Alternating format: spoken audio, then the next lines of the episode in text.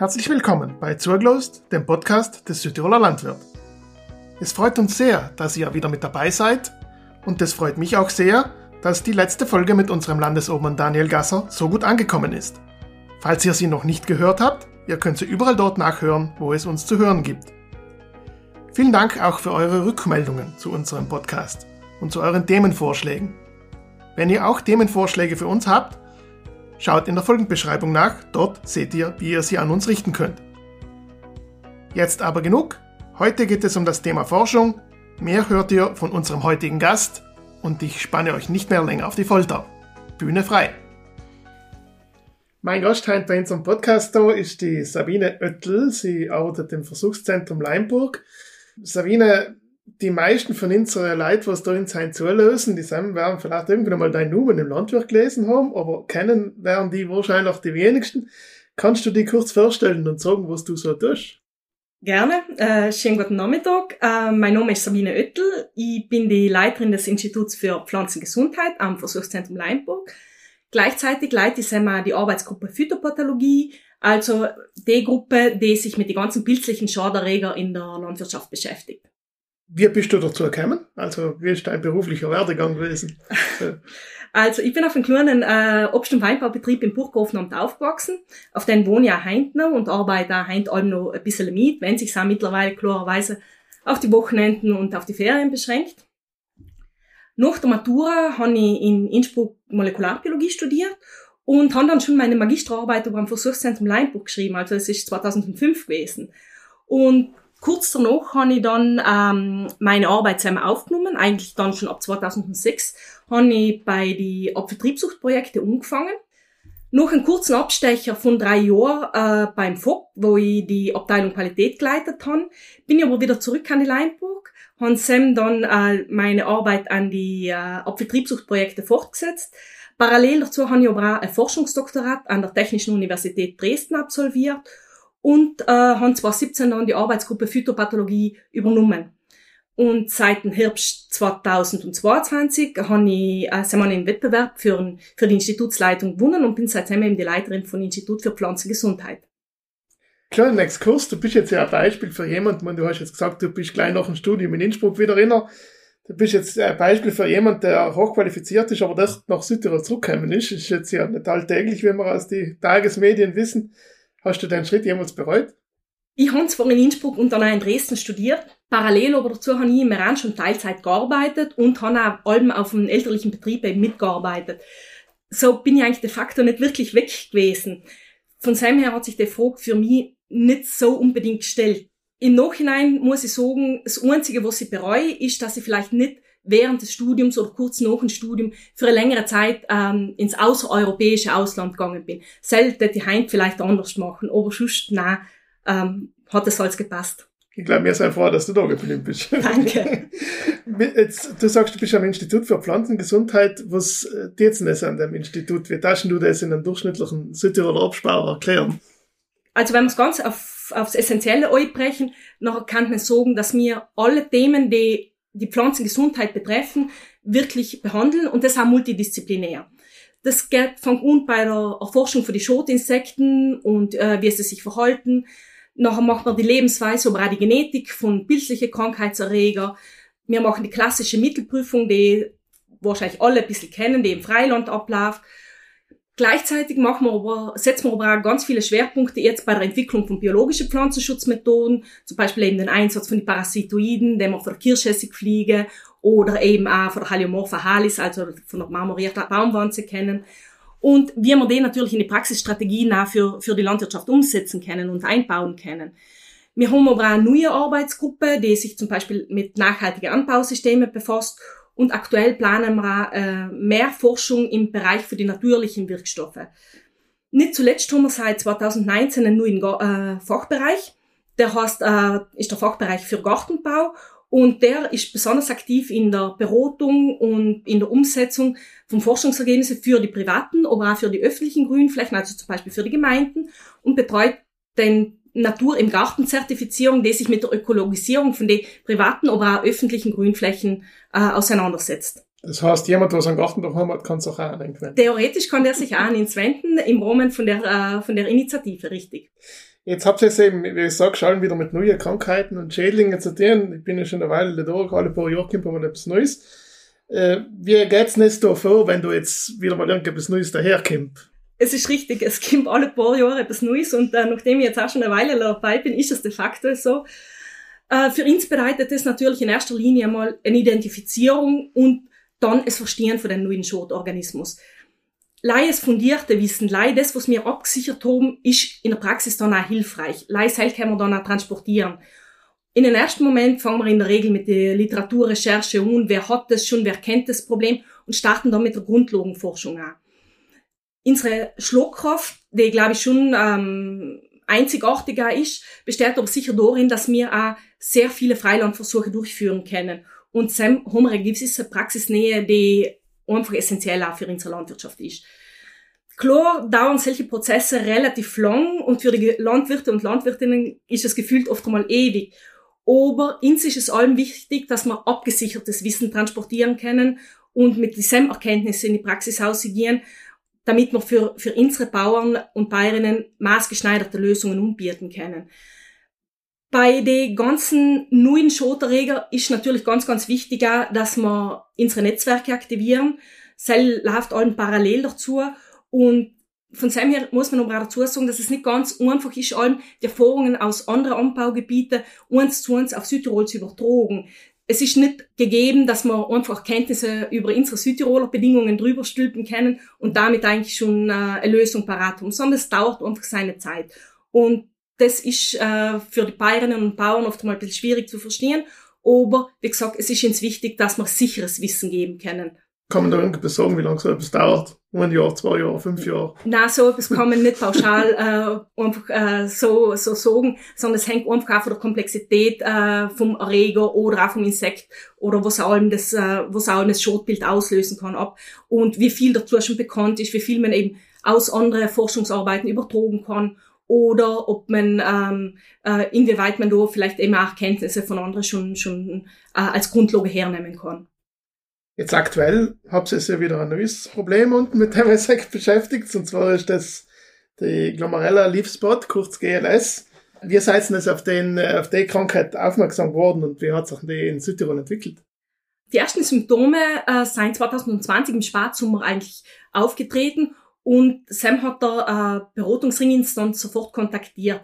Das war damals lei in einzelnen Anlagen in Edstol und in Burggrafenam. Im gleichen Herbst noch, also knapp zwei Monate später, ist es meinem Team und mir gelungen, eigentlich den Erreger schon zu isolieren aus den Proben und zu identifizieren. Und äh, damit haben wir auch die Präsenz und das Vorkommen von der Krankheit in Südtirol wissenschaftlich bestätigen können. Man muss ähm, dazu sagen, es ist nur ein Jahr vorher, ist die Krankheit erstes Mal in Europa nachgewiesen worden und schon ein Jahr später haben wir eigentlich gewusst, dass wir das Problem auch in Südtirol haben werden. Nachher hat unsere Forschungsarbeit eigentlich erst richtig angefangen, natürlich. Und im Jahr 2021 ist die Krankheit dann aber kaum in Südtirol in Erscheinung getreten, um nicht zu sagen, gar nicht da. 2022 kommen wir dann wieder in die Gebiete, wo wir schon 2020 äh, den Ausbruch gesehen haben, eine leichte Zunahme festgestellt, aber es war jetzt nicht beunruhigend. Und erst 2023, das letzte Jahr im Sommer, haben wir dann eben wahrscheinlich aufgrund der Witterungsbedingungen eine enorme Zunahme von der Krankheit gehabt. Das heißt, wir haben eine Ausbreitung im äh, Edstol von Derland bis nach Meran äh, eigentlich gehabt. Befürchtet es, dass sich das weiter ausbreitet? Das hängt natürlich jetzt ganz von, von den Witterungsbedingungen ab. Zum einen, ähm, die Pilzkrankheit ist sehr eng verknüpft, wie, wie die meisten Pilzkrankheiten, durch die Temperatur und durch die Feuchtigkeit. Das heißt, es hängt sehr, sehr viel ab, wie sich äh, die Wetterverhältnisse darstellen in, ein, in einem Jahr. Und äh, zum Zweiten ist natürlich auch die Frage, wie es mit den Bekämpfungsmaßnahmen weitergehen wird. Das, äh, die zwei Aspekte gilt es natürlich zu berücksichtigen und äh, dann werden wir mehr wissen. Gut, Stichwort Bekämpfungsmaßnahmen. Wie schaut's denn da aus? Kann man da irgendwas dagegen tun? Natürlich kann man irgendwas dagegen tun und wir arbeiten ja auch ganz fest dran. Äh, wir haben bereits in die, im Jahr 2022 und 2023 äh, wertvolle Erkenntnisse im Labor, aber auch im Freiland vor allem gewinnen können. Und diese Erkenntnisse werden auch bereits in die heurige Strategie äh, vom äh, Südtiroler Beratungsring für Obst und Weinbau einfließen. Und damit ist unsere Arbeit aber ganz sicher nicht äh, am Ende, sondern das sind jetzt unsere ersten Erkenntnisse, die wir weitergeben können. Wir müssen jetzt weiter versuchen, die Details von der Krankheit zu verstehen, äh, die genauen Bedingungen besser zu verstehen, aber auch ein Bild selber besser zu verstehen.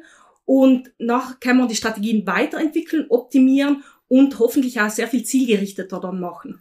Du hast gerade vorher gesagt, weil es mir gerade einfällt, mhm. Äh, das ist erst vor zwei, drei Jahren in Europa überhaupt aufgetreten. Mhm. Wo kommt denn der überhaupt her? Es ist schwer zu sagen, wo der Pilz herkommt. Das kann man jetzt so pauschal gar nicht beurteilen oder kann man auch nicht rückverfolgen. So einfach, wir wissen leider, dass man eine Zunahme auch jetzt ein Auftreten in verschiedenen europäischen Anbaugebieten haben. Zum Teil ist es noch eher etwas, ähm, da sind sich die Leute noch nicht ganz sicher, ob sie die Krankheit wirklich haben. In Italien hingegen haben wir bestätigte Vorkommen aus Emilia-Romagna, aus dem Piemont, aus Friauli-Julisch-Venetien und vereinzelt auch bei den Kollegen in Trentino ist es festgestellt worden. In anderen Anbaugebieten ist es hingegen so, dass es eher die subtropischen Anbaugebiete bisher getroffen hat. Also wir sprechen da von äh, Südosten der USA, ähm, südliche, ähm, südliche Hemisphäre, Brasilien, Uruguay, vereinzelt in China und in Japan. Du hast ja vorher schon gesagt, es arbeitet da eng mit dem Beratungsring zusammen. Wir schauen die Zusammenarbeit aus mit dem Beratungsring für Obst- und Weinbau, im Speziellen jetzt vielleicht beim GLS, aber auch sonst von Enkel Institut. Bei allen praxisrelevanten Vorgestellungen arbeiten wir prinzipiell sehr eng mit den Interessenspartnern der Südtiroler Landwirtschaft zusammen und sind auch in ständigen Austausch logischerweise. Im Speziellen auch bei Glomerella Leafspot natürlich. Die ersten Beobachtungen 2020 äh, sind für die Kollegen des Beratungsrings direkt an mich gemeldet worden und äh, ein oder zwei Tage später sind wir schon miteinander in, in, äh, in der Wies gewesen und haben einen Lokalaugenschein gemacht und da Probennahme vorgenommen. Das heißt, äh, wir sind da schon, haben schon Aufträge, mal sagen wir einen kurzen Dienstweg und äh, während des Jahres werden eigentlich laufend Proben vom Beratungsring auch zu uns gebracht, die wir dann zum Beispiel auf Glomerella Leafsportin untersuchen können und wir tauschen unsere Erkenntnisse in Echtzeit miteinander aus. Oft sind es offizielle Treffen, oft ist, genügt auch der, der Telefonhörer und natürlich machen wir auch, ähm, vermitteln wir unsere Ergebnisse auch über, über die diversen Veranstaltungen, die wir gemeinsam machen, oder zum Beispiel auch über die Fachzeitschriften oder auch zum Beispiel eben in Südtiroler Landwirt. Vielleicht äh, kann ich auch noch dazu sagen, ähm, gerade in der letzten Woche bin ich mit zwei Vertretern von ähm, Beratungsring in Brasilien eben gewesen, um ins zu Glomerella Leafspot einen Überblick vor Ort zu machen, warum Brasilien. Äh, das hört sich jetzt nun ja jetzt fahren sie wieder sozusagen durch der Gegend. Na, Fakt ist, Brasilien hat äh, bereits seit äh, drei, vier Jahrzehnten Probleme mit Glomerella Leafspot und dort tritt die Krankheit ähm, einfach aus klimatischen Gründen fast jährlich auf in bestimmte Anbaugebiete und wir haben die Gelegenheit nutzen wollen, äh, da dort jetzt die Gala-Ernte stattfindet, ins wirklich vor Ort ein Bild mit den Praktiker, aber auch mit den Forschenden dort zu machen und Strategien, ähm, Forschungsprojekte aus erster Hand zu erfahren und zu schauen, was können wir davon auch wieder bei uns äh, übernehmen, übertragen und äh, damit den Mehrwert zu schaffen. Und äh, du hast den Eindruck, dass es da etwas davor gab in Brasilien? Ähm, wir haben auf alle Fälle einen sehr, sehr guten Überblick ja. über die Krankheit und auch über das Infektionsgeschehen dort erhalten. Und ich glaube, das ist schon eine wichtige Information, die wir, die wir für uns auch nutzen können.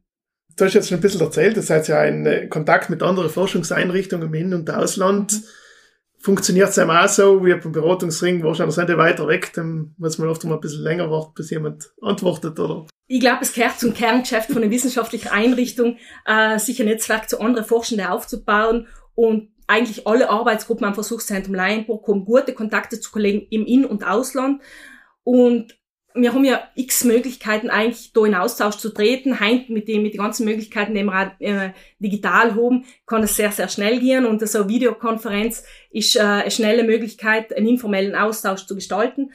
Aber natürlich haben wir auch viele Kooperationen, gemeinsame Projekte mit anderen Forscher und Wissenschaftler.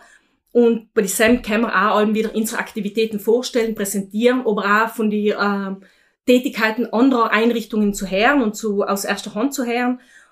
Und nicht zuletzt seien wir als Wissenschaftlerinnen und Wissenschaftler auf nationale oder internationale Kongresse unterwegs, um Sam unsere Tätigkeiten vorzustellen, Feedback dazu zu kriegen, was wir, was kann man anders machen und umgekehrt auch unseren Beitrag in der, in der Gemeinschaft äh, der Wissenschaft zu leisten. das gilt natürlich genauso auch für die Präsentation auf lokaler Ebene. Ich glaube, äh, die Kollegen und ich seien auch im Land relativ viel unterwegs bei Vorträgen. Wir schreiben äh, durchwegs Beiträge für die verschiedenen lokalen Medien und versuchen so auch unsere, unsere Tätigkeit, aber auch unser Wissen einfach weiterzugeben an die Südtiroler Landwirtschaft. Letzte Frage, passt jetzt eigentlich nur so ganz zum Thema GLS. Aber äh, ich habe mir gedacht, ich muss dir erst stellen, vielleicht ist das auch gar kein Thema. Ich kann mir vorstellen, dass vielleicht in der Wissenschaft gar kein Thema ist. Gibt es eigentlich noch Vorbehalte, wenn eine Frau ein Institut leitet bei der Neubruck? Für mich persönlich stellt sich die Frage eigentlich nicht da. Ich habe in der Regel die Erfahrung gemacht, dass Kompetenz und Fachkenntnis eigentlich über dem Geschlecht stehen und das hat sich auch bis jetzt in meiner Rolle als Institutsleiterin durchwegs so bestätigt. Vielleicht ist es ja wirklich auch so, dass in der Wissenschaft das besonders läuft als.